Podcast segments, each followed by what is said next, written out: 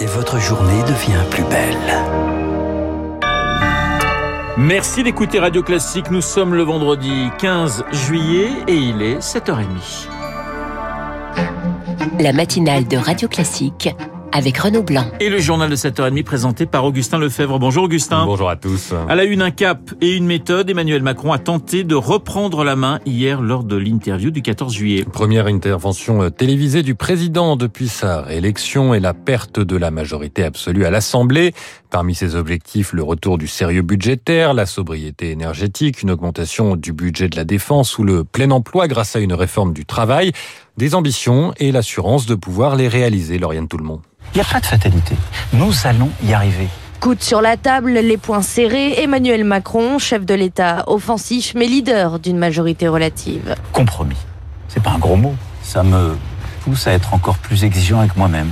Et ça me donne encore plus de responsabilités. Responsabilité partagée avec les Français et les entreprises qui doivent être prêts à se serrer la ceinture, à économiser sur l'énergie avec aussi les syndicats sur les négociations à venir et surtout avec les députés de l'opposition. Ce seront des périodes qui seront difficiles, on le sait bien. On va vous protéger avec ce qui est aujourd'hui défini, c'est le Parlement le vote. Il faut ouvrir le dialogue, mais avancer. Nous devons travailler plus et plus longtemps. Il n'y a pas de doute. En recul de l'âge de départ à la retraite, réforme de l'assurance chômage, son programme n'a pas changé, tout est encore sur la table et en cas de blocage, il est prêt à sortir l'artillerie lourde. La Constitution me le permet. J'irai devant les Français.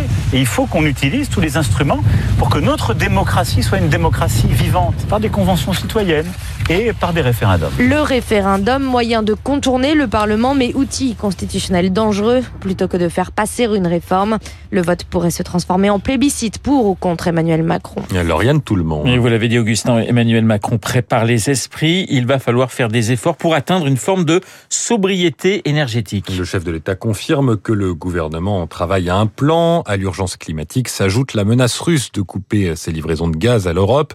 Pour tenter d'éviter la pénurie, administration publique et entreprises devront s'adapter. Le président cite l'exemple de l'éclairage nocturne, car il faut se préparer dès maintenant pour éviter un, un scénario catastrophe, estime Jean-Pierre Favnec, consultant spécialiste de l'énergie. On ne peut pas du jour au lendemain réduire les consommations d'énergie dans les entreprises.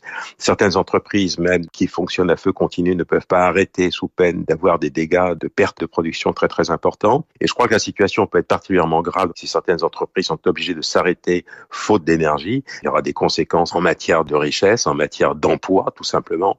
Il va falloir essayer de faire face avec tous les moyens possibles et imaginables. Pour les particuliers, réduire un peu leur consommation. Pour les entreprises, essayer de s'adapter. Il est clair qu'il va falloir travailler sérieusement la question pendant tout l'été et arriver à l'automne avec un certain nombre de recommandations fermes. Les propos recueillis par Charles Ducrot. Emmanuel Macron a également affiché sa volonté de renforcer notre budget militaire. Avec une réévaluation de la loi de programmation militaire pour pouvoir faire face à un conflit de haute intensité. L'armée française qui revoit également son engagement au Sahel. La France doit finir de ce, le désengagement du Mali d'ici la fin de l'été. Il restera 2500 hommes dans la zone à l'automne, principalement au Niger.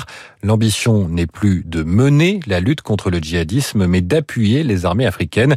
Jean-Paul Paloméros, ancien chef d'état-major de l'armée de l'air. Le but, c'est vraiment que les pays puissent se protéger au maximum eux-mêmes avec le soutien de la France pour former des armées en question et puis utiliser des moyens que ces armées n'ont pas, que ce soit les avions de combat, les drones, la composante aérienne. C'est ce qui fait la différence dans cette guerre contre le djihadisme dans cette région aussi vaste que l'Europe. La France doit rester en place et démontrer toute l'aide qu'elle apporte, non seulement en termes militaires, mais en termes de formation, en termes d'aide au développement et regagner la bataille de l'information et donc la bataille des cœurs, que les Africains comprennent que nous sommes là pour eux, pour les aider à prospérer dans la sécurité. Le général Paloméros répondait à Eric. Vous écoutez Radio Classique, il est 7h34, les festivités du 14 juillet, endeuillé à Cholet dans le Maine-et-Loire. Un enfant de 7 ans et sa grande sœur tués par le feu d'artifice municipal. Sept personnes ont également été blessées à cause d'un incident de tir. La zone ouverte aux spectateurs se situait à une cinquantaine de mètres km de la zone de lancement. Une enquête a été ouverte pour déterminer les circonstances du drame. Et puis Augustin, les incendies continuent de dévaster la Gironde. Les pompiers luttent toujours ce matin contre deux feux à Landiras et la Teste de Bûche. Pas de victimes, mais plus de 5000 hectares de forêt dévastées et des milliers de vacanciers et d'habitants évacués, notamment le bourg de Cazaux. À quelques kilomètres, Laurence a dû quitter sa maison de Guillos avec son mari.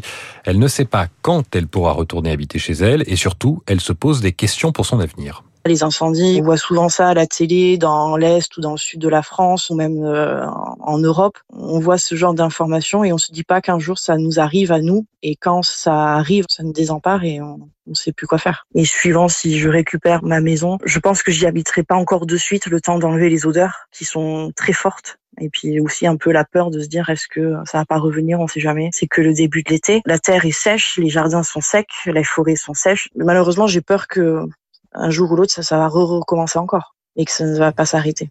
Témoignage recueilli par Azaïs Perronin dans les Bouches-du-Rhône. Les pompiers ont réussi à fixer tôt ce matin le feu entre Tarascon et Avignon. Première étape avant qu'il ne soit maîtrisé puis éteint.